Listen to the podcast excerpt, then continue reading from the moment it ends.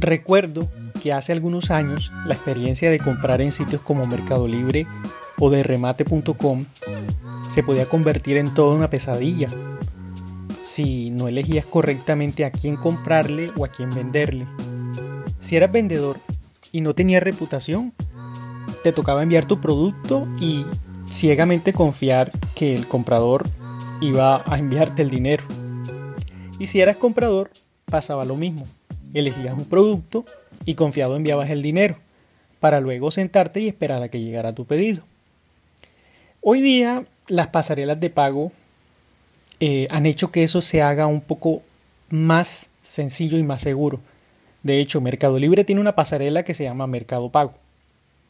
Y aquí sabemos que el vendedor no recibe el dinero hasta que el comprador no ha confirmado la recepción del producto. Esto supone un avance importante, puesto que pone a Mercado Libre como mediador y generador de confianza entre las dos partes. Sin embargo, no podemos bajar la guardia con nuestra seguridad a la hora de comprar en línea, ya que pues los amigos de lo ajeno y, y las personas deshonestas están a la orden del día, desafortunadamente.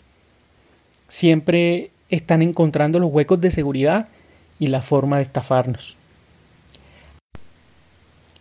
Comprar hoy es muchísimo más seguro que comprar hace 10 años, y hay muchos mecanismos que hacen que estemos más protegidos ante los estafadores. Es por eso que a la hora de hacer una compra en Mercado Libre te recomiendo lo siguiente. Primero, tómate todo el tiempo que necesites para comprar. No escojas el primer producto de la lista aunque sea el más barato.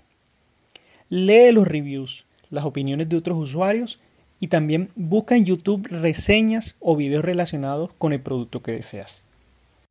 2. Hazle preguntas al vendedor. Esto te ayudará a saber cuál es el tiempo de respuesta o a medir ese tiempo de respuesta y asegurarte que detrás de eso hay humanos, ¿sí? O que hay personas que están atendiéndote. Lo ideal es que te contesten en la primera hora en el mismo día. 3. Observa cuántas unidades del mismo producto se han vendido. Esta información aparece normalmente en la parte superior derecha del producto. Con esto sabrás que no eres el primero, porque validarás que el vendedor tenga una cierta trayectoria y esto a su vez te va a generar un poco más de confianza. 4. Preferiblemente paga con tu tarjeta de crédito. Esto te ayudará a protegerte con tu banco en casos desafortunados de devolución o extravíos del producto. La verdad no estamos exentos de nada de esto. O por qué no, en caso de que te quieran estafar.